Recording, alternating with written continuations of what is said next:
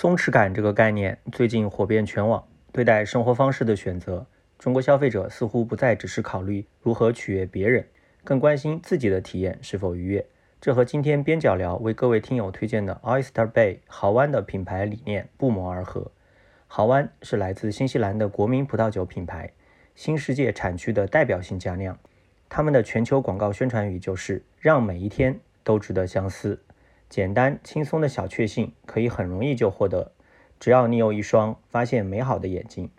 葡萄酒并不是高端商务或者送礼的代名词，把关键词放在悦己上，享受当下才是喝酒的真正乐趣。好安官方为各位边角聊的听友准备了特殊优惠，六月十六日起至六月二十五日，在 Delegate 天猫旗舰店下单豪安长相思和黑皮诺的双支装组合，报暗号边角聊，可享专属会员折扣，原价三百九十八元一组的葡萄酒，活动期间买一组立省一百五十元，买两组立省三百六十元。详情可查看评论区海报，一红一白。轻松满足所有挑剔的味蕾，快去囤囤囤吧！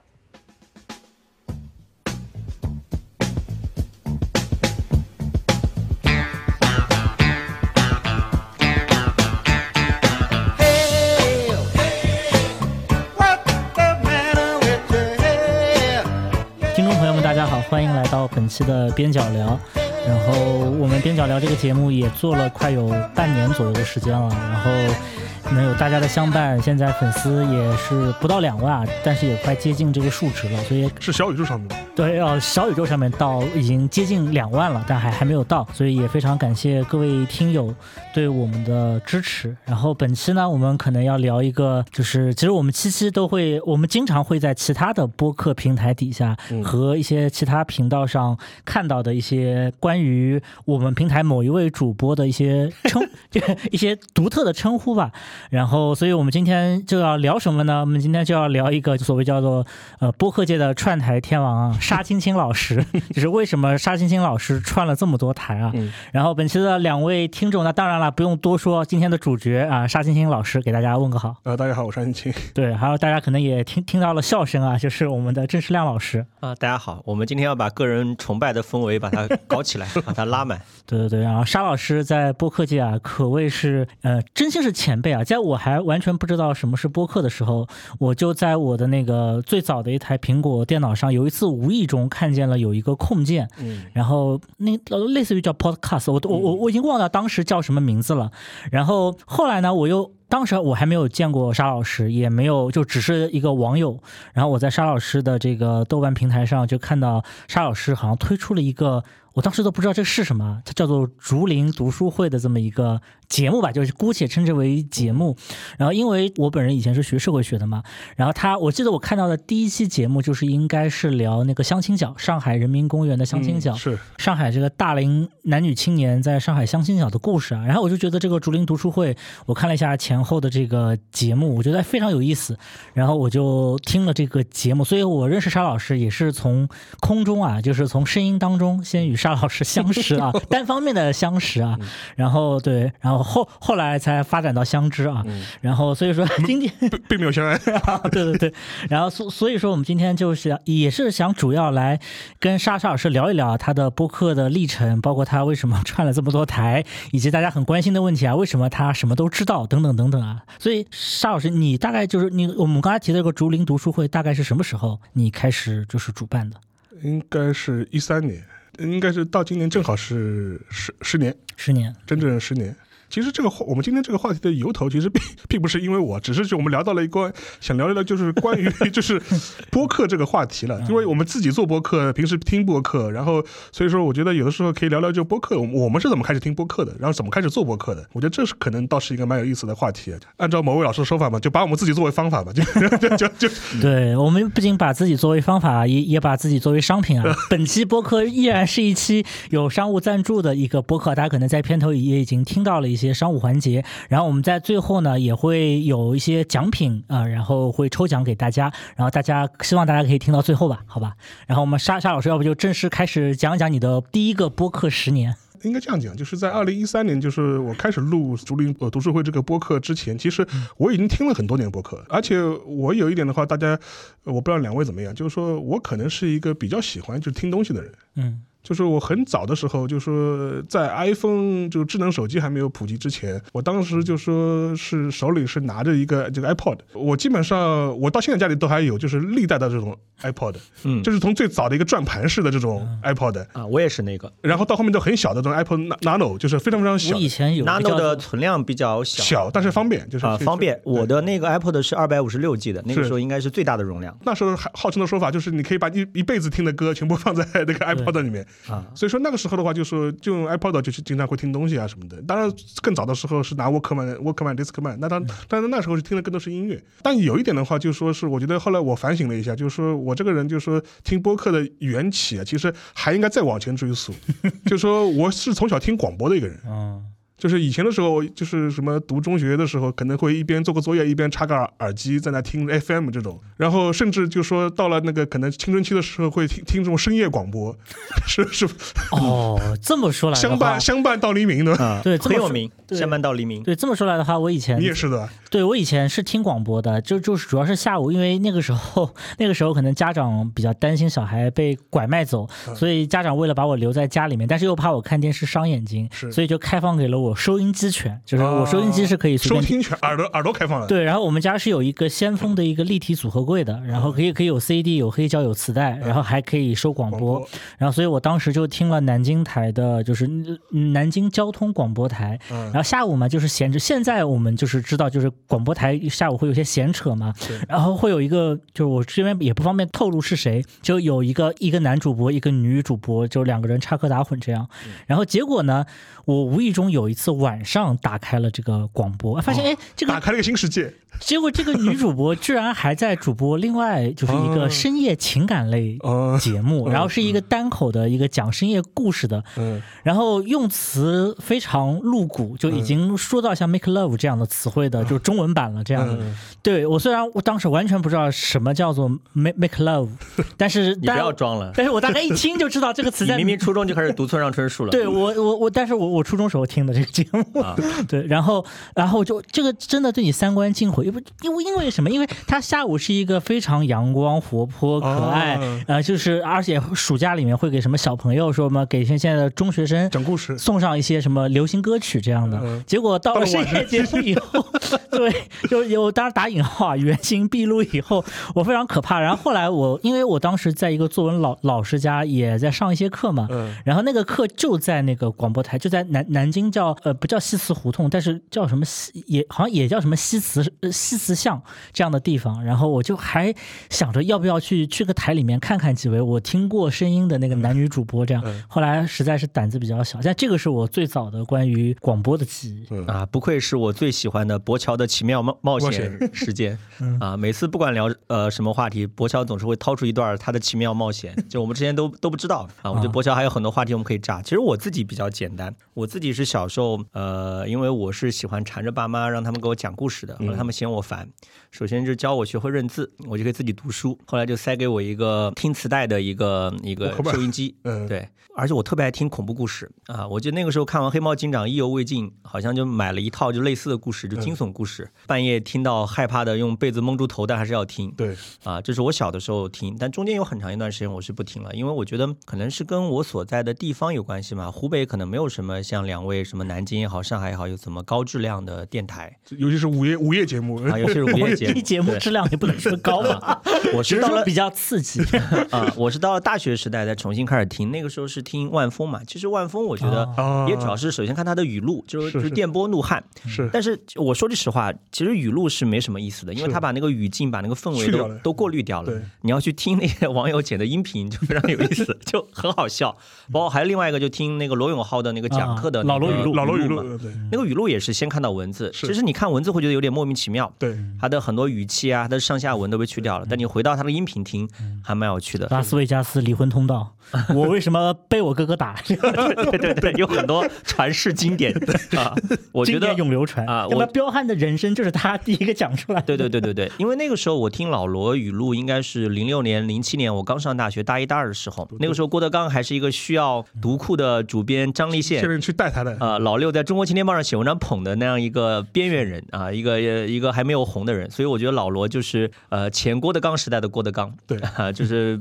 陪伴在大学生的这个呃睡眠时间里面，这个就是一个很简单的经历。倒是大家一直说的各种听评书啊、听相声啊，我觉得这个比较像是七零后的生活方式。哦，其实是我我也听我的主要的你们。听我也是，听听我听听，当时我记得我是大概上初一初二的时候，嗯然后江苏广播台反正每天中午会播单田芳讲的白眉徐良嘛，就是那个白眉大侠。是然后白眉大侠我看的是电视剧，对，然后对，后来我也看到有嗯。有电视剧版了，但是我第一次听就是就是第一个是就是之前可能是电视上看田连元和单田芳讲什么护家将这样的，是然后后面就是听这个白眉大侠，然后这么多年过去以后，其实就是我我对单田芳老师还是有有一些不一样的看法啊，嗯。这些节目里面就不深聊了。但是确实就是那个时候单田芳那个门简短结束，就已经成为了一个，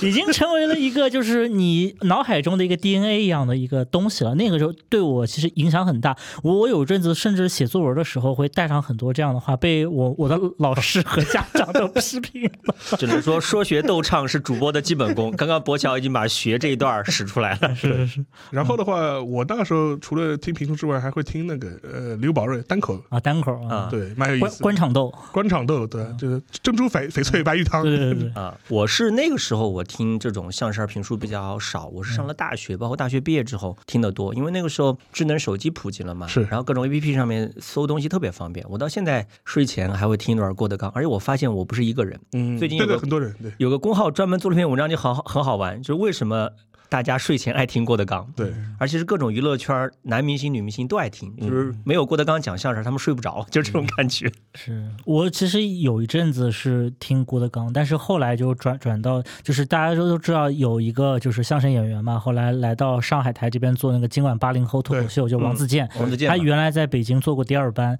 然后我那个时候是在土豆上先看到了他们第二班，那个时候他还跟张博鑫还没有列序，嗯，然后之后他自就是第二班单独出来以后，我去我那个时候我正好在北京工作，还听过很多次他们的现场第二班的相声，嗯有一阵子是我的入睡，然后之后就是陕西的青曲社，嗯就是王府就是那个苗圃王申对两个人的相声，这俩我也很喜欢。对，所以说我觉得广播、评书、相声、播客前史，是就播客之前听这些东西的。嗯然后我是就前面回到前面那个话题的，就是可能也是就是我读在读大学的时候就开始有了一个 iPod，iPod 嗯，iPod，里面一开始的时候是会在里面就灌自己的音乐进去嘛，而且甚至有段时间我我在 iPod 里面听的最多是什么？是各种各样讲座录音，知道吧？哦对对对。各，种各样讲座录音，我到现在都留了很多我大学时候的讲座录音。我也是，我也有啊我那个时候放过王岐山的，放过杨奎松的，放过甘阳的讲座录音，对对对啊，甚至还有一些我自己的私家录音，啊 就相当于你自己我上课的时候去去录的，就是。啊自己录自己自己制作的专辑。那个时候我的 iPod 里面还灌了很多专辑，就一张一张的直接灌进去。对对对对，然后在那个时候就会发现，就 iPod 里面其实它有一个有一个选项 Podcast，一开始想不知道它到到底是什么玩意儿，后来的话，后来发现就是说是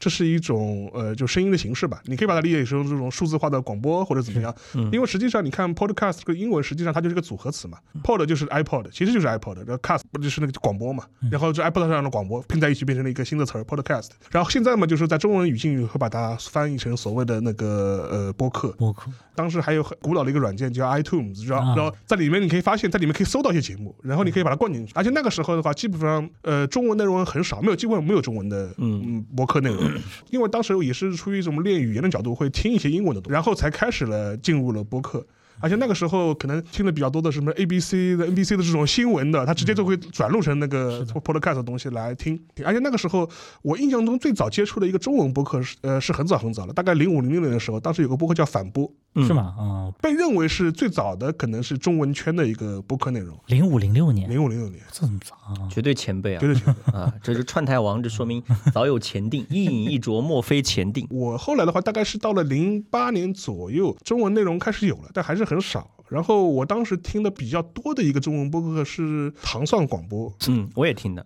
应该没了吧？而且他好后来就说，可能他内部有些问题，可能就是一三年、一四年之后，这个就有点江河日下的这种感觉了。嗯但是那个时候听过一段时间，他被认为是可能是京派播客的鼻祖祖，对，京派播客的鼻祖。啊，他创建好早，我印象中我中学时代就有，就对，就是这个给他了。啊，四大徽班进京的感觉。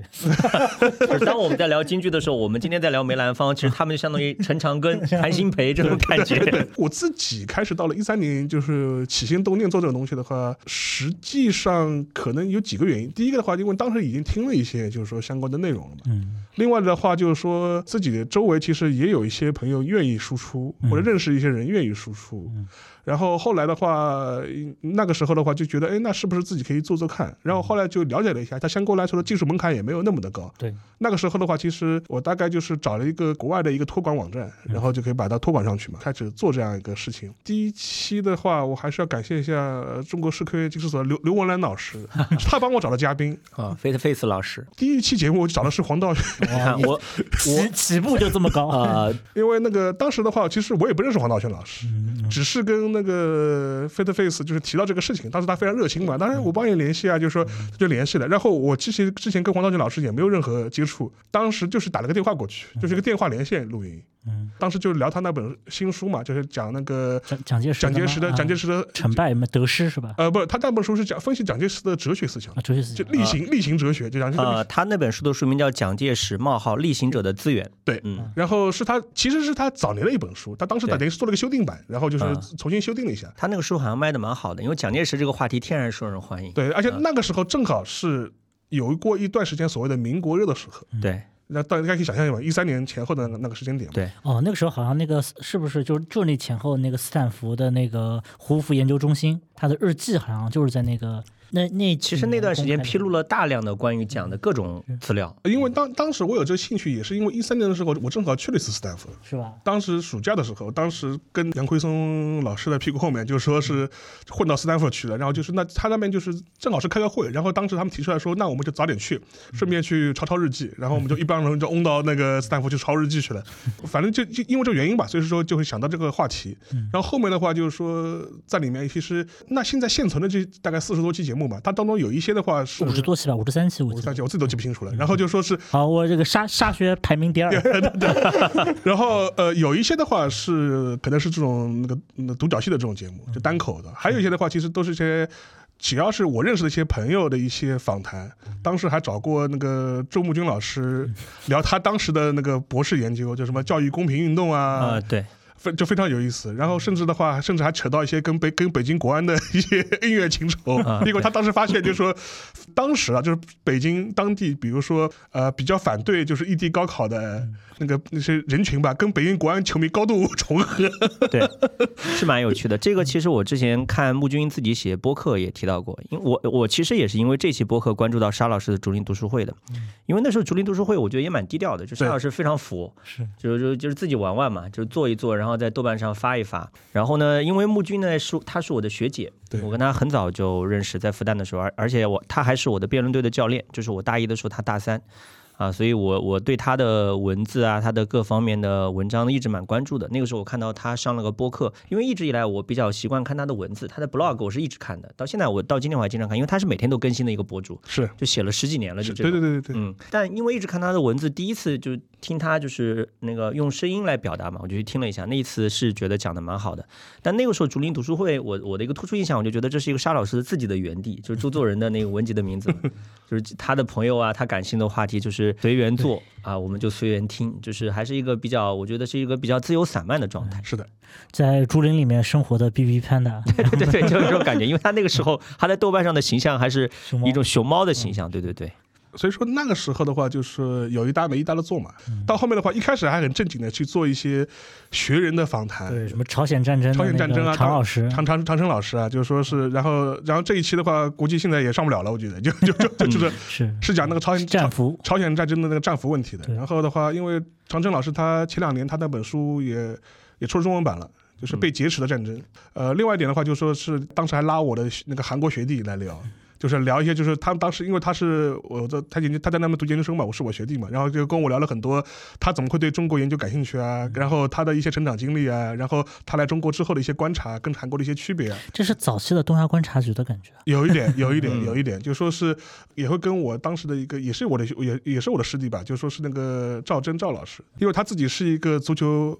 史爱好者，嗯哦，这就是他是吧？啊，对对对，所以说会会跟他聊一些关于足球史的一些话题，然后在也会在节目里面聊。所以说，然后甚至他里面也会分享一下，就是我当时去一些历史古迹寻访的一些感想，说跑到旅顺去啊，就类似这种东西也会在里面做一些分享。所以说是就跟前面郑世亮说的，就基本上就是一个自留地，对吧？嗯，非常杂。是。然后到了最后两期就更加放飞了，就开始聊白雪了。对，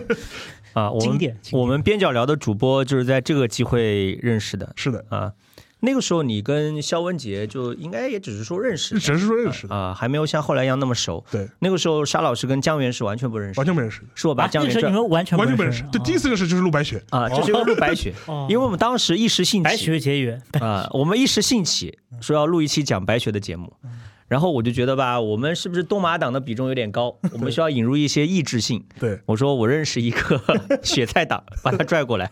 啊。其实我们本意是要批判一番，对啊，但是没想到到现场大家聊得颇为投所以。小西老师一直的人设就是反方辩手这个形象是吧？啊，没没有，他是处于一种一方面被我们宠爱，一方面被我们调侃、被我们批判这样的角色，就雪菜党很珍惜的 啊，需要我们好好的加以宠爱。你知道网上的白雪党这里面，东马党和雪菜党的比重，可能跟听小宇宙的这个听友的男女比例可能也差不多吧，就这样的感觉对。啊。然后整个节目的话，大概更更新了五十期五十期出头吧。后来就是大概到一七一七年左右的时候，后来就停掉了。主要是因为其他事情会比较多，然后占用时间比较多，因为就有一点意兴阑珊了。然后呃一七年以后的话，就我我当时就发现一个问题，什么问题呢？就说是我开始会去一些播客节目客串，啊，就已经开始了已。经有自己讲话的平台了，然后这个时候就觉得，哎，这很爽呀，就是就就 就又不用我负责后期上传 就不用我后期后面就是我只要去拿个麦去去喷就可以了，是不是？我只要一顿输出，对，我只要一顿输出后面事情我都不用管了，非常非常开心。对，所以沙老师一三年入坑，一七年暂退，然后二零二二年十二月份又重新杀回到这个主流播客圈，不这叫忽前忽后，是吧？啊，主要是发现了这个事情真正的快乐，对，以前都还没有发现它真正的快乐。而且有一点的话，就是呃，因为这应该应该还可以这样讲，因为从一三年开始做到一七年这段时间，其实虽然不定期坚持在做，但实际上你会发现这段时间的话，呃，中文的播客的数量它开始有，但还还是还是还是很少，嗯，对，还是很少的。就是基本上有的时候你也会做到后面，你觉得呃，到底是在做给谁听的？嗯听的群群里到底是谁？感觉也把握不了。声音这个东西到底多多大的受众，然后它是不是适合中文语境，其实也产生了一些怀疑。对然后，然后，所以那时候就觉得，哎呀，就是那我与其自己花这么多精力去做，那我还不如去当个串台王算了，就是说到处到处串台就可以了。啊，所以所以串台的主要原因是想省事儿。对对对对对对，像我的话，我其实接触播客也蛮早的。我今天还看到，就是有一个我的朋友叫龙迪嘛，他已经回北京了，呃，还在北京办画展。就当年我认识他的时候，我写了一个插画的专栏。他那时候还在美国读书，然后呃，后来在纽约定居下来。他是画插画的，然后读的是历史学专业。当时我跟他因为呃写专栏，我采访他嘛，介绍他的插画作品认识了。但是他突然有一天就问我说有没有兴趣录一期播客。其实那一天录制的内容我就完全忘记了。嗯，啊，他后来他这个成片也没有发给我听，啊，就那天还是通过我们是是通过那个时候都还没有腾讯会议，我们是通过 Skype 来录的，OK。啊，差不多录了快一个小时吧，嗯。啊，然后那次我就觉得，咦，好像录播客这个事情还蛮奇妙的，就是大家在一起聊天儿啊，还蛮随意的，可能也。呃就是我觉得大家之所以我和沙老师，我们大家能够传传承这个播客局，是因为大家都是很喜欢表达，然后也很希望做这样的内容输出的人。就是我，我记得我当时跟这个朋友聊了一个小时，也基本没怎么准备，嗯但发现就是有很多话题可以来聊，所以这这是我觉得播客蛮有意思的一件事情。这个其实跟沙老师也差不多，但那个时候一五年确实你会觉得很寂寞，聊的时候是很爽，但聊完之后你觉得有谁来听呢？好像大家更关心的是文字的东西或者视频的东西，嗯啊，音频的东西好像那个时候还相对比较另类、比较小众一点。对啊，确实是到一九一八、一九二零年之后，后对啊，慢慢的这个东西兴盛起来啊。这当中还有一个非常重要的节点，就是 一八年，我沙老师我们一起跟陈老板录《互左互右》，对吧？对，啊，现在我最近为了录这个播客十年嘛，我又翻回去把互左互右最早的那几期节目看了一下。我和沙老师就是最早参与的这个这个嘉宾之一。那个时候就是我聊了间谍小说嘛，对然后到今天还有听友在催更。对一八年的时候，啊然后那个时候沙老师聊你你小心，你说完这句话以后，评论区又是在排队了一。一一定一定会对醒我，我已经做好心理准备。嗯然后完了以后，《谍海译文》最开始也是我沙老师、陈老板一起录的嘛，那个时候录了那个关于魔都上海嘛，对，啊，所以你看这这一切都串起来了。还是那句话，就是一饮一啄，莫非前定，对吧？都是有因缘的。因为那时候我印象很深嘛，一八年的时候，陈彦良和杨一跑过来找我，他说他们要做个事，做个事。我说做什么事？要找我吃饭，然后就说要就开始想做互走互惠的事情。哎，你对我们插一句啊，你是怎么认识就是陈老板和杨一的？呃，我想想看，陈彦良应该是通过张骞，哦，就是那个海军史的那个专呃，家。对，然后我是我的前同事嘛，然后通过他认识的陈彦良。杨一杨杨一是因为是被陈彦良拽过来的才认识的吗？可能也不是，可能可能也是其他渠道，可能是可能是呃对，可能是其他渠道认识的。哦，嗯就当时吃饭的时候就说起来，他们要做这么个事情嘛。嗯后来第一期的时候就就我记得很清楚嘛，就是背着他们就背着那个调音台跑到那个韩韩威的那个家里面去嘛，在家在他家里录的。然后实际上面的话，你可以发现早期录播客都是这样子，就是其实我当时那个时候还不是调音台这种设备，还我当时还没有拿这种专业话筒，我是拿了一个索尼的一个录音笔，嗯然后去录的。然后我记得很清楚，就是当年你听的你听的第一期，就是跟孙沛东聊那个相亲角那个话题的时候，当时找不到地方录音。一开始我约了个地方，那后来那地方好像是个茶坊还是什么，就是太吵了。就是太吵了，就是太吵了。后来我跟他是坐在港汇的那个港汇走廊的座椅上面录完，相对来说我们觉得哎这里还好，不是很吵。然后包括跟周步金也是，周步金就是在怎么在在个咖啡馆里嘛，就摆一个录音笔就录就录了。所以那个时候都是属于像比较原始比。较原始，比较原始，而且就说是没有什么专业设备，就是就是一个拿一个还可以的录音笔。那那那个时候你开始就是你肯定你肯定现在还没有树立起你串台的人设了。那个那个时候中文互联网的播客应该非常少，对吧？数量其实就就算你想串，其实可以串的也不多。不多，就是一七一八年的时候不多。其实除录忽左忽右之前，我还串过一次台，是当时是跑到基河去，嗯。嗯。在在北京，当时我正好在北京开个什么会，然后当时好像就是他们北京就集合的人正好认识嘛，他说啊，你过不来聊聊一期啊，聊聊的聊的一期是聊那个机动警察，押金手的机动警察，嗯，对，反 反正也是个宅向话题，就说是呃当时好像还带到了一些人狼。对对，还带上一些人了，还反正这是一个串台之始。后来呢，后来的话就是说，除了忽左忽右之外，就说是也会在一些其实我第一次听你，就是听你的，就是听你上的节目，除了竹林读书会以外，就真正我其实比较正，也比较正式吧，就是开始听播客，其实是因为金阿尼的事件。啊，对，就就是因为金阿尼端嘛。对，在锦湖端的时候，然后因为金金阿尼就是被人投了那汽油弹嘛，对对然后就是一层烧的全毁，然后很多这种主创人员都也就不幸离世这样。对，然后那时候你好像是紧急加更了一期吧，好像第二第一天还是第二天，嗯然后就跟了一期，然后你发在豆瓣上，然后我我就看到了，然后我一看哎还有这么个东西，然后我我就听了一集嘛，对。然后那时候我正好骑电动车上下班，对。然后哎我听完以后我就多少有一点意犹未尽嘛，然后我就我我就看这是什么东西，然后就对锦湖端会议，然后我我才慢慢反应过来啊，锦湖端会议是一个哦现在叫播客节目，然后这个播客节目是有个主播的，然后樊老板以前可能还有一个搭档，对。然然后我跟樊柔认识是通过杨一，是杨一是吧？杨一当时提出来就说，就说他认识一个人，他说也是留日的，然后要不要过来聊一些跟日本的话题？然后后来就是认识了樊玉茹，当时就开始录那个节目。其实锦湖端飞也非常早，应该也是一三年、一四年左右开始做的。啊、非常当时他有两百多集，松柏牛我记得是第对对对对，嗯当当时他还是也是在留日的时候，还在日本的时候就开始做这么个东西了。对我虽然串台比较多，但实在实际上面我会发现，就是说，可能在二零年、二一年之前，其实我听的中文播客并不多。我听的中，要么还是要英文，甚至日文的会有一些，广播会有一些，但是中文的播客其实听的不多。比如现在他们很津津乐道，所谓有海派播客、京派播客一说嘛。嗯。但说实话，很多历史悠久的京派播客，其实我都没怎么听过，嗯。就包括像呃像日坛、大内，嗯我几乎都没听过。我对金派播的印象就是停留在唐算时代，嗯，可能是就是在一零年、一零年的时早候。期金派 就是是上古时期的北京，猿人，对，而而且现在也会有很多人也会讲所谓的金派、海派的播客嘛。我觉得这个话题也可以讲嘛，因为我们站在我们的角度也可以啊。输出一波的。啊，我觉得海派播客或者海派主播的特点，可能就是一开始更多的眼光是投向海外，或者说更多的关注是海外，会会会把海外的很多思路也好，或者说灵感也好，拿到国内的博客里面来。我我你说的是你说的是杨一吗？各种各种啊，我看了一下我自己的苹果的那个呃订阅的播客博客订阅啊，我最早订阅的有那个卫报的呃啊广播，嗯。呃叫那个 The Guardians Audio，还蛮好的，就是它每期的那个音频会时间比较长一点，内容嗯。丰富一点。嗯，然后有那个伦敦书评的博客，对，然后有《泰晤士报》文学增刊的博客，嗯。然后完了以后还有一些其他的什么，还有一个叫 The Book Review 嗯，啊、还有 Books and Authors 对，啊、我看一下还有什么我感觉这都是盛韵老师。啊，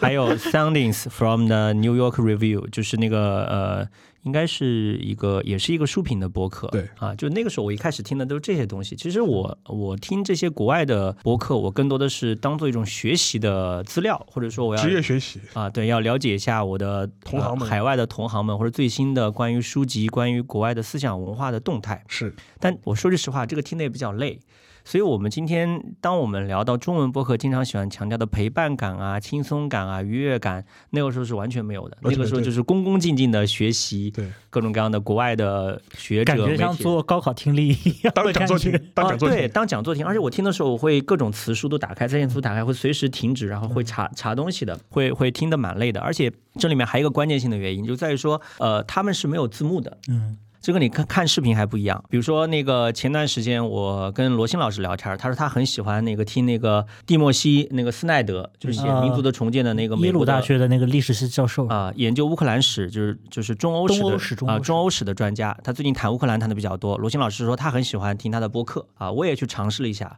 我就听得蛮累的，而且很多知识确实听不懂。但是后来我在 B 站上搜了一下，我发现有他在大学里面讲乌克兰史的课程，嗯而且配有字幕。嗯哎，我觉得这个就舒服很多。所以对我来讲，可能后面呃，随着中文播客可以选择的面多了起来，那我在音频这个方面，我更多的还是选择呃就中文的。啊、如果我再要去了解这方面的一些相关的，你说是专业知识或者海外的信息，我要么就通过文字，要么就通过视频的方式。好，那那那沙老师，你是什从什么时候开始就是感觉，因为你以前可能比上的比较多的还是比如说锦湖端和这个这个这个忽左忽右，嗯。你是从什么时候开始发发现中文播客世界就是 就是大爆发，然后你开始疯疯狂，就是疫情开始以后？疫，情开始以后是伴随着疫情开始，然后整个播客欣欣向荣是吧？因为我就是就频繁串台，大大概应该就应该就是从二零年开始，嗯，你还记得就是你第一个就就你从什么时候开始意识到自己串台会比较串的比较多就是有的时候会碰到一些不是很熟甚至不认识的人节目会找过来，啊？说沙老师有没有空来聊一期？你你就是我我们这边没有任何冒犯的意思啊，但你你你觉得就是最不熟，或者你觉得最诶怎么会找我这样子的是节节目是哪一期啊？呃，有一期是他们深交，就是就是一个电影的一个，嗯我知道一个一个一个播客一个播客。聊那个东京爱情故事是吧？对，然后他们辗转，就是通过我忘了，好像是文汇报的某个编辑找过来，他说要聊，我我就非常非常曲折，然后说聊聊就聊吧，就后来就好像就看就录过一期的，对我我也是很惊讶，因为深深交我很很早的时候我我去录过一期嘛，嗯。然后所以我就时常订阅，然后那阵子正好就是石桥静河版的啊那个、那个东东东京爱情故事上映，嗯。然后我就一点开，哎我说怎么沙老师声音，沙老师都串到这边来了，然后我后来我好像也没有看见沙老师继续去深交。是是是所以这个那那次确实是比较，就是你也不知道对方就是怎么找到你的，是是的，完完全不知道非，常辗转。那你那你印象最深刻的一次呢？就串台嘛，对，串台，呃，这个很难说哎，因为每一次串台就说风味都不太一样，有没有人，比如说就比如说，真的是找你聊了一个很特别的题目，然后但是你觉得你自己很，就是说这个题目我好像不是特别擅长，有吗？张湛，就我印我印象最深的一次啊串台，张湛他他们那个天书广播天，书广播啊，嗯对然后他就是卡丹老师是吧？卡丹老师突然找我说：“嗯范老师，你又要不？”他说，因为他当时好像正好在浪迹那东南亚，在什么缅甸啊、柬埔寨啊这种这种地方就浪迹，好像据说是因为当时疫情期间回不了国，啊，所以关在海外。所以说你跟他聊的是什么题目？然后当时说：“他说邵老师，我最后最近在在缅甸，我们要不要聊一期缅甸？”我说：“缅甸？”我说：“我说我不是很熟哎。为什么会找你聊缅甸？”他说啊：“不不，我们聊一个你大概概大概了解的话题，什么我说什么话题啊？就是二战的时候，日军在缅甸的那个 这个哦那个那个做反正反正要跟日本挂钩。对，跟日本在日本的就缅甸当时就是日缅战争，就四四年前后，四四年前后，当时就是整个缅甸战役的一些相关龙龙山什么什么对相关情况嘛。因为当时当他可能当时正好去过一些实地看过，哦，所以说他想去聊这么一期。后来我就说行，我说我说卡诗要聊就聊吧。然后问题是就是他跟我说完这后这话之后，就说就是鸟无音信了半年，知道吗？就这样 就嗯，这个也非常符合他的人设人设人设的，是吧？然后半年之后突然找到我说，哎。邵老师，那个上次的跟你讲两个事情，我们还是要录的一个。他说 我现在人，我现在人在英国，但当时好像他在可能做做那个牛津的博后是吧？做的访问学者吧还是博后，我忘忘忘了。然后后来再再突然想到这个事情，再跟我开始聊，嗯然后再开始聊之前，好像跟先跟我聊了半天那个什么他追乃木坂还是 还是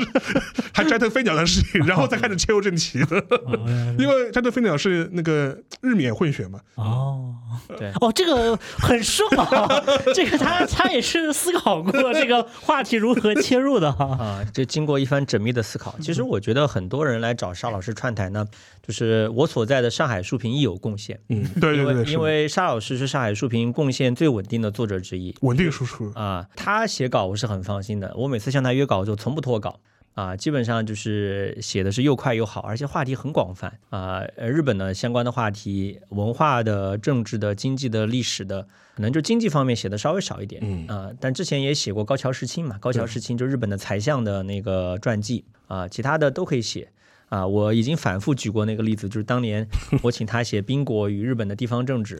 啊，这是我做编辑生涯的妙笔。包括他呃，也可以写关于中共党史、关于近现代史的内容。其实我我觉得很多听友可能不知道，包括沙老师刚刚自己甚至都忘记了，他当年是在豆瓣写过一个呃豆瓣的作者专栏，叫边角料。嗯啊，对，是啊、应该是他在上海图书馆阅读各种近现代史的史料，就是旧的老的报纸啊、杂志啊、档案，有些东西没法写成论文，那就写成这种豆瓣的专栏，呃，自娱自乐，然后也方便我这种比较感兴趣、对这种话题感兴趣的读者。而且我要跟大家讲，就是虽然说现在高校里面的这种青年教师都是苦绩效考评久矣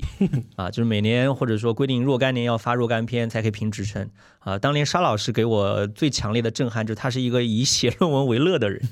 就是他其实他的身份不是高校的青年教师，虽然也是在文化单位工作。但他呃在中共党史研究和近代史研究这种，你现在可能发个一篇两篇就可以评上副教授、教授的这种权威核心刊物上，都是发表过论文的，而且论文的题目很好玩，比如他研究过棒球和八路军，他这这这在我新中国打棒球，对我经常拿来举例子。啊，我跟他确实一起出去做这种活动还蛮多的。有一次，呃，复旦的陈玉丹老师还请我们一起去做过一个讲座，就关于中日文化的讲座。那一次沙老师讲的话题就是棒球，对。啊、讲的是日本的，相当于是被八路军俘虏的战犯。怎么样把棒球文化传到我们认为绝对不可能有棒球文化产生的那个山山沟沟里面？真的是山沟沟里面。什么刘伯承、刘帅一看到以后觉得这个东西非常好好，又能锻炼身体，又讲究战术，对。还能还能提高什么那个手手手榴弹支援，对，就非常好。但是也行吧。对，那次沙老师聊的是棒球，我聊的是围棋啊。啊、呃，聊的是那个中日围棋擂台赛啊，所以你看，就是很多话题，我觉得或者说很多我们今天播客的选题，在早年的沙老师那时候是研究当中、写作当中都已经透出了端倪。啊，只是后续把这些东西，你说我经常打一个比方，我说其实对于一个呃有自己的研究方向和研究领域的学者而言，他上播客怎么样聊的有内容，就像是兑牛奶一样。嗯那、你要你要抓一把奶粉，你稍微调一点水，就可以调成一杯调调一调。可口的牛奶啊。就沙老师就属于在这方面就是很会调制饮品的人。那么，但这个呢，我觉得倒是讲到了这个播客的一个特质啊，就是我觉得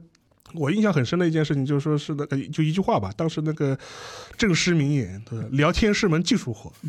后来我觉得其实其实播客也是的，就是有的时候我觉得播客内容本身啊，就说是讲穿了嘛，其实无非就是聊天和对话嘛。对嗯，如何让对话变得有趣，然后能够让人能够听下去，听你一个二十分钟、三十分钟，甚至一个多小时，我觉得这是一个很奇妙的一个化学反应啊，而而且确实是确确实实是个技术活。是的，嗯就这一点的话，我倒是郑世亮应该很有发言权。是吧？啊，把球抛给我了是吧？是啊。呃，之前还有朋友开玩笑说是什么聊天家，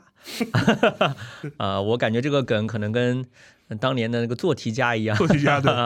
比较还我觉得在当下播客越来越流行、越来越火的这个现状下，我觉得这个词儿可能慢慢也会盛行起来吧。那我觉得所谓的聊天家，我们刨除玩笑的成分不谈，我觉得最关键的是一个他自己要能够享受这个过程。是啊，我发现很多学者、很多读书人、文化人，他本身是排斥交流，或者他们喜欢的交流仅仅是文字形式。嗯啊，我举个例子啊，就之前我们上海的藏书家也是作家黄尚先生，他的散文我是非常喜欢，经常放在枕头边上睡前翻几页，就是就是文笔非常美。就一边翻的时候一边听郭德纲相声。那倒没有，这个是分开的，不然有点违和啊。他的他的书信也写得非常的美啊，我读过他当年去四川的时候，在路上写给黄宗英的信啊，我觉得都是可以当散文来读的。但据说啊，这个老先生他见人之后从来就是一言不发的啊，就说他当年去医院里面看看望生病的巴老，那个时候巴老还可以说话的，嗯，还没插喉管。还没有插管，但是呢，比较表达比较困难，就是。可能半天只能说一句话。而皇上是完全不说话的，所以当时他去看望，就两个老人坐在那儿哭坐半个小时，嗯。就面面相觑。就说去喜欢皇上先生作品的读者去慕名拜访的时候，往往是乘兴而去，扫兴而归，因为你坐下来就是老先生就不搭话。对，啊，就是你看，就很多文化人、很多读书人，他们可能肚子里面的货很多。啊、就是有很渊博的知识，也很愿意用文字来表达。但你跟跟他聊，他就觉得没什么好聊的，这有什么好说的？或者说的也比较简单。嗯所以我觉得所谓的聊天家或者适合做播客、做主播的人，首先要享受这个过程，喜欢表达。我觉得现代学者都很能聊，比如那谁谁谁和那谁谁谁，以及那谁谁谁，啊 以及那啊，这可能也是现代学术体制的一种要求，他要求学者更多的擅长于推销和包装自己。你不然的话，这么多学者，我干嘛选你呢？你有什么特色呢？对吧？哈，当然这是另外一个话题。还有一个，我觉得是更加重要的啊，这可能又回到我们前面聊的呃金海派，我觉得也不是金海派，应该是我们边角聊的主播们和其他的我听到的播客的一个区别。我觉得可能我们大家还是比较。哦，我我们已经就是这么自成一派了。这这这么 distinct 了，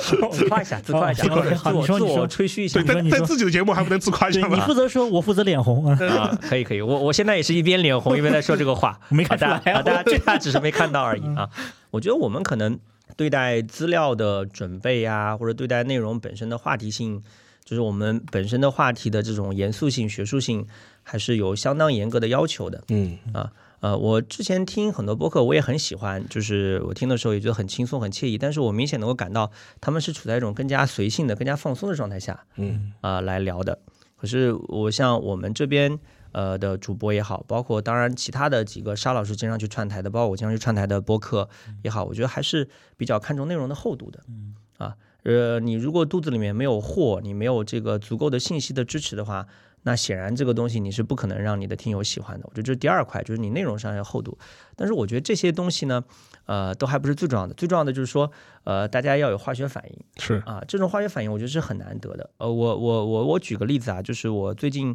呃狂听了蛮多播客的，因为最近健身多起来了，播客真的非常适合在健身的时候听。对好像那个马亲王马伯庸也告诉沙老师说，他听《图画观察局》都是在健身房听的。对，啊，我当台台湾有有一个播客叫“跑步不要听 对啊，就故意勾引你去”，听是吧？嗯？呃你说，啊，对。然后呢，就是我听了很多播客的，我觉得很多主播本身就是没有化学反应。嗯，就是呃，我我我我这边要向大家推荐一下，有一个很可爱的播客叫呃，好像叫推心置腹嗯啊，他是他是聊什么你知道吗？他是聊推理小说的啊啊。呃，而且我觉得他们这两个主播的品味还蛮高的，就是呃聊很多这个非常有意思的推理小说。我顺着他们开的书单，不是，你就这样在节目里说其他播客好吗？呃，我我是要我是要捧他们，哦捧捧啊捧你说啊我是要捧他们，我我是顺着他们开的那个那个那个书单买了很多书，我觉得品味是很好的。但是我觉得这两位主播有一个小小的问题，其实我很想当时给他们留言，我后来忍住了，对吧？我觉得也没有必要这么所以我们。现在隔空喊话，啊，没有没有没有必要这么跌位。我是觉得这两个主播如果呃他们对话之间没有这种长时间的停顿或者说空白，效果会好很多。这个可以后期处理啊。啊，对，我觉得他们可能后期有的时候就比较随性嘛，嗯也就也就也就不处理了，嗯啊，或者说像还有很多播客，我觉得就是大家就是就是经常撞话啊，今这个这个我觉得好像也有一点点小问题。当然有些呃主播无所谓，或者有些他们的粉丝无所谓，我觉得那也就还好。啊。但至少从我的角度来看，我觉得你要想这个聊天丝滑的进行下去，大家不要撞话，或者说不要出现长时间的沉默，一个人抛出一个梗，另外一个人能够把它迅速的接下去，嗯，这是我觉得不能落地上。对对对，我天啊，这个这个能够接住是一个相声的艺术，对 对这个对，这个是最重要的，最重要的。啊。那当然，我觉得刚刚我聊到的、呃、被我点名的播客都是我自己喜欢的啊，我我喜欢，我才会觉得有所遗憾或者可以有有所精进啊。这个我要声明一下哈，不不然我们变成我们拉踩了啊，对，我们抬高自己踩有台，那个还是不好。以上内容只代表郑山老师个人观点啊啊。对，播客这个形式本身，我觉得它区别于传统广播，其实有个很大的一个不一样的地方。因为广播相对来说，它可能是更多传统媒体的痕迹还是更重一点。而且你如果广播节目本身的话，我觉得它有很多相关的一些要求，然后它有很多的一些职业上的规范。对我我我因为因为我上过嗯正式的这种广播节目，嗯当时嗯讲之前也是要有一套流程啊，然后然后他们电台的人还跟我交代一下，但嗯。而且跟大家可以想象嘛，在国内的话啊，电视台电视台都是非常严谨的，有一套流程规范在的，对。我以前就是我以前小时候，呃，就是去外地跟我爸妈去开他们的行业会议的时候，就认识了一个小小朋友，嗯比我大概小三四岁。后来他成为了广东省一个电台的主播。嗯然后我就有一次去问他，就是去广广州跟他见面，然后就跟他瞎聊嘛。嗯然后他我说那你现在就是我说你上班是做什么的？他说我是早上八点钟的那个就是上班路上的那那一档广播节目。我说这不挺好的吗？他说就是说他最头疼的就是他从他家去广播电台的路上非常远，嗯然后说有些时候时间把握不准，然后特别是开车会遇到一些问题。但是他出门的时候，哦，他是七点开始，嗯他出门的时候广广东地铁广广州的地铁还没开，嗯，所以说他就是每每天就会非常处于一个非常焦虑的焦虑状态，状态。然后我说我我我说我知道，就是广播电台不像你录个播客或者其他的什么，你迟到就迟一会儿就迟一会儿，肯定是就不太能迟到的。他说你们我我说你们对于迟到的制度是什么？然后他给我比了个五，然后说 就开除了。我说啊，迟到五分钟就开除了。他说迟到五秒钟就开除了。我说哦，这么严格吗？然后他他他他他说他长期就他甚至想为为了能离单位近一点，想换房子。嗯说想换一个离他公公司稍微近一点的房子啊，所以我后来才知道，这这些主播就是一个非常超高压，而且而且他是山西人，对。然后他是山西人，在广东，然后他还做一档粤语播客，啊，对的，他还要从头开始粤语广播，粤对粤语广播这样，然后他就是就就而而且他们是有很多这种，比如说去一些像粤西或者粤北一些比较贫贫困的地方嗯。做一些新连心项目，然后然后我我也非常贱的问他，我说那那需要接一些什么婚庆这样的活动啊？他他他说他以前嗯。比较穷的时候会会会会会稍微接一些，但是后来他在在台里面也也算是一个咖嘛，然后所以说他今天就不接了，所以我我才了解到。在现在可能台里面不让了，对也有不让了，是的，对对。然后对，当然可能就就是他确实就是他肯定就是去的场合也也都比较呃文明啊，不不会给给一些贪官污吏，然后来来做这种事情。对，然后但但是他整个的就是工作状态，我这让我感觉就是虽然可能我们坐在出租车上有有有有些时候会听师傅师傅会放嗯。这些广播，感觉主播是很轻轻松松的扯闲篇，但是主播他跟我描述了一下他的工作状态，就是主播导播怎么样配合，其实是非常累的。然后，然后每天晚上回家以后还要想想明天可能有哪些话可以扯一扯，然后呃甚至要准备第二天的歌单。他后来甚至就是他对粤语歌曲编得非常熟，是然后跟我讲了很多。我因为我本人不是一个就是粤语。歌的爱好者，他跟我讲了很多，就是他如何去编定那些歌单。听下来，我感觉就是做做播客比较友善的一点，就是你可以做你懂得和你喜喜欢的，欢的，但是你在电台里面没得选对，很多时候是没有选择的。而且你就是要消耗这个时间，对，然后你其实你就就是你你你觉得可能做电台主播，特别是放歌的这种很简单啊，你放一首歌可能四五分钟就过去了，但其实他每分每秒钟都要处理一些非常。非常之这个复杂的一些情况，这样特特特别是导播跟你说有观众电话接进来了，你怎么样交流？然后它其实是一个多线程操作的这么一个过程。然后这时候呢，就是我们也是又 Q 一下我们的好朋友，就是顾超老师的，就是大家可以留意一下，因为顾超老师他就是专业广播电台出身嘛。你看顾超老师他自己单口的节目，跟他就是群口的节目状态完全不一样。对，就就是顾我们说一下，顾超老师是专业主播出身，但他。本本科并不是学这个的，他并不是学一个广播播音的。对我们就是乐迷圈经常就是拿他开玩笑嘛，说顾老师是这个是毅然放弃了在投行的高薪工作，然后转投进没有什么钱的古典音乐圈。是的，所以说从这个角度来，你看出来就是说是播客这东西呢，其实有一个比较好的一点，就是它秉承了一些自媒体的一些特性嘛，就是至少我们能够选一些我们自己感兴趣、了解或者是愿意聊的一些话题来进行展开。所以说这个呢，就是说是一个。很大的不同，所以说有的时候，呃，其实同样一个话题嘛，就是有的时候也会有的听众也会下面问，他说为什么你们聊的话题可以这么的广泛，什么都可以聊，然后营造出一种你什么都能聊，什么都可以，什么都懂的这种感觉。后来我一我一再说，别误会，这是个错觉，这是个错，这是个错觉，因为只不过是因为我们能够呃露出，然后能够放出来节目聊这些话题，都是我们自己可能感兴趣的或了解过的一些话题。这期话题拉拉杂杂的，就是也也讲一下播客的前世今生啊，也是从我我们自己的一些播客、录播客、听播客的一些经验来分享吧。我但我觉得最后的话，我觉得刚刚那个亮师已经开个好头的，推荐一些我们自己的比较好的一些播客节目，给大家做一些分享。我觉得，呃，这也是一个比较好的一个选择的话，就是大家就是除了听我们边角聊之外，对吧？还有听和和我们的有台之外，还有一些播客，其实大家也可以找来听一听。是，要不郑世亮你先推荐。他已经推推荐过几个了，可以还有什么？嗯，我我看一下，我这边其实我经常听的还蛮多的。呃，我觉得那些名头比较大的我就不推荐了。我觉得呃大家都知道，我推荐一些可能相对来说名头没有那么大的。呃，一个就是经常给我们留言的那个刘三菜，对，呃，主播他的叫薛华上等，那个还蛮有趣的。是的。还有一个就是婉莹老师，就是哈利波特研究者，哈学家，哈学哈学哈学路由啊，对对对，他有一个 B B Edit，那个我还经常听，嗯，然后还有一个就是《世界莫名其妙物语》，其实我觉得也是蛮多人关注了啊，就是已经我看了一下小宇宙上都有将近八万人关注了，嗯，那我觉得这种情况下好像比我们多的，啊，对，比我们多的，我们推荐干什么？就是就是就是我们在蹭人家的流量了啊。有一个我还蛮喜欢，叫犯不着，就是说两个老朋友聊聊吃啊，不定期更新啊什么的啊。还有一个就是那个呃叫普通读者，也是一个豆瓣上的朋友，他的一个播客，那个还蛮有趣的，我还经常去听听看，就是关于读书的。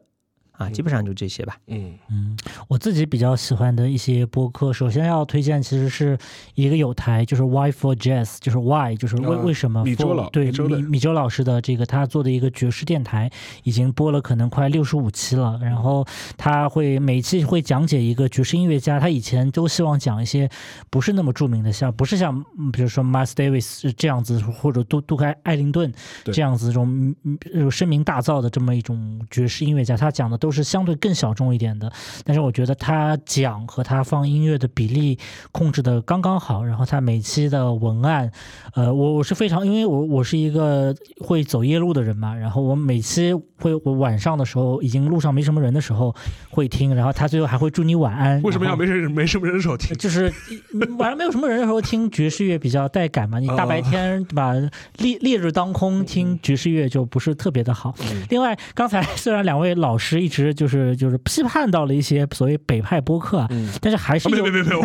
不要不要乱讲，不要乱讲，我只是说我不听而已。对对对，然后但是我自己其实是有一个比还蛮喜欢的一个北派播客，是日坛公园旗下的一个节目叫日之路，嗯，然后日日日之路是其实也是一个偏向于知识型的这么一个播客，然后它的主持人柯子老师，呃，是是一位女生，我我个人不认识她，然后但是她呃感觉整个在节目里的人设就很可爱，嗯。然后经常会问，就是说以以以一种他特有的方式问嘉宾一些问题。我觉得《日之路》这个节目，呃的，就是这种它的知识含量啊，然后包括它的选题，我觉得也非常有意思。嗯。然后另外就是就是最近，其实我我的一个我的两个朋友刚刚做了一个，嗯，就是才上线第一期，好像昨天刚刚上线的一个节目，然后是聊电影的。嗯。因为我我跟他们都认识很久嘛，所以我对他们聊电影的品味和视角还是非常有信心的。但是名字乍一听非常不雅啊，叫电影大辩，就是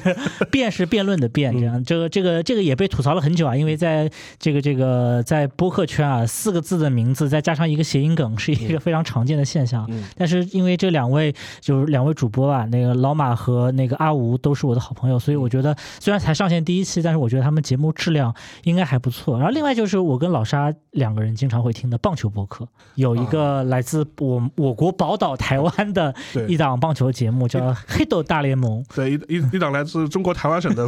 播播客播 播客，然后每期三个小时啊，但三个小时我们都觉觉得挺短的，一下子就听完了。呃，这可能是我听的中文博客里就是单集时间最长的。对的，他们一集博客基本上就是两到三个小时起。对，然后而且我一开始我在听，我在被人介，我我还不是被沙老师介绍听这个播客，我是被我是被那个一一位就是一位北京的喜欢棒球的女士，然后她推荐我听这个播客的。我一开始就觉得说每周都要聊三个小时，这有什么可聊的？或者我以为会聊一些很无聊的比赛的比分。对，结果就是当然了，我知道大部分的朋友都不是棒球迷，甚至可能很很多听友都不是体育迷这样，但但是他们就真的是把棒球文化的方方面面拆解。对。跟政治文化、种族、性别等等议题，它所有的包括嗯科学养生都能够聊聊到，经常会请各种各样的嘉宾啊。我也是非常期待沙老师有一天能够上这个节目，因为我跟两位那个主播也确实是认识嘛，而且之前也跟他们有一些私交，然后有些沟通啊什么的，说不定也会去串的吧。对，黑色大联盟，我觉得如果你是一个对棒球感兴趣的，你是可以去找来听。我觉得中，我觉得是中文世界可能足球第一视角以外，可能是质量最高的。一个体育播客，是是我们以以体育播客这个门类来算的话，它应该是质量最高的一个。它的就是完完全没有停留在一些比较表面的，或者完全仅停留在比赛本身。然后我一位朋友吧，就说是正好也认识，就是他名字叫 Blues，然后他是会帮他们做搬运的，会把他们节目就可能就是部分的节目就搬运到大陆的一些平台上面去。所以说，我觉得大家有兴趣的话，可以找来关注一下。而且他们这个节目已经坚持做了。五六年，五六年，二零一七年开始做的，对，五六年，已经快三百多期了，三百多期，大家就是。每周三小时啊，对，然后而而且而且其中有有一段时间，两个主播里面的一位还在那个美国采访，连线都是连线这样，所以这个节目也是非常的厉害。然后我最后一个可能要推荐的就是一档关于咖啡的节目吧，叫 Coffee 呃叫 Coffee Plus，然后 Coffee Plus 是一一个比较专业的一个，我我跟他们的主理人也完全不认识啊，只是我自己单方面的去收听他们的节目，我觉得是也是一个非常长知识、长见识，特别是如果呃像我和沙老师一。也也在边角聊里面聊过咖啡啊，对，但是他们的聊的看法会更业绩，而且会请很多专家来聊。我看他们前一阵子做了一期收费节目，非常非常有趣啊，已经开始在聊咖啡里面的水，就是你听上去水可能是我们聊聊咖啡的时候不那么重要的这么一个这么这么或者或者很少被提及的，大家大家更多提及的都是那些咖啡的用具，怎么选豆子，然后怎么样怎怎么样这个磨豆以及整整个冲煮过程，但是他们已经都深入。到了开始聊水，聊聊滤纸。对，当然其实水很重要，因为水在咖啡里面可能超过百分之九十八，甚至百百分之九十九的内容都是水。这样，所以是一档也是一档非常精彩的播客吧。是。然后最后我们就也来问问沙老师，你觉得有什么比较精彩的播客你想跟大家分享的？一个就是有两个，前面两位推推推荐过了，一个是那个黑头大联盟，这个我肯定是非常推荐的。然后另外一个的话就是前面那个亮师也提到了，就是喧哗上的刘三菜同学，呃，他也是。蛮有意思，就是他那个节目的话，其实也是聊一些日本的这些亚文化为主，然后大家感兴趣的话是可以去听一听。然后还有一个播客我也会听，然后也是一个日本相关的一个播客，叫《合同打打扰了》。嗯，这是什么讲什么的？呃，它是一个日本各种各样亚文化的选题，就比如说，呃，甚至跟一些社会消费有关的一些选题，就比如说日本的扭蛋机文化。哦，这个这个也聊吗？然后就比如说日清的泡面的日清泡面的这个呃这个企业史，日清泡面的一些在日本社会的一些传播史，甚至包甚至包括就比如说什么奥特曼的历史，都是一些非常有。哎，这个应该找我们小 P 去串台。对对对，我他们反正他们更新的频率不是特别高，但是每一期的质量都挺好的，而且每些话选的角度啊、话题啊，我觉得都蛮新颖的，而且就是说能够聊出一些蛮有意思的这种节目效果，所以大家可以关注一下。合同打扰了，然后另外一个我也推荐一下吧，就说是，呃，也是我们的友台叫叫 Lemon Talk。Lemon Talk，然后她是两个女生，一个是在北京吧，一个是在新西兰。她们每她们是这种坚持是做远程连线录音，厉害厉害。她们其实这个话题更类似于这种呃女生的这种闺蜜讨论、闺蜜聊天的感觉。沙老师，你听的是够广的呀，你听的是够广。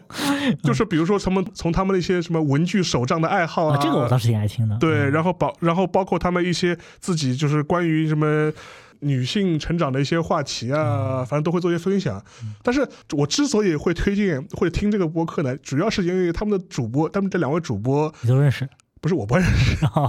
是边角聊的听众，然后在然后在自己的节目里多次 安利和推荐，所以我们是投桃报李，所以说我们要投桃报李一下。好的，好的，好的。所以说，我觉得，我觉得话就是说是大家有有些对这些话题，我只是知道这是一期商业节目啊，没想到是一期商业互吹节目。OK，好。所以说，我觉得大家有兴有兴趣的话，其实也可以去关注一下吧。然后。因为今天还主要讲的还是些以中文播客为主嘛。如果大家如果对那个英文播客有兴趣的话，我推荐大家可以去听一个播客，就是说叫呃呃 New Books，就它这个系列，它是一个偏学术 review 向的一个博客，就是它会有 New Books in East Asia，New Books in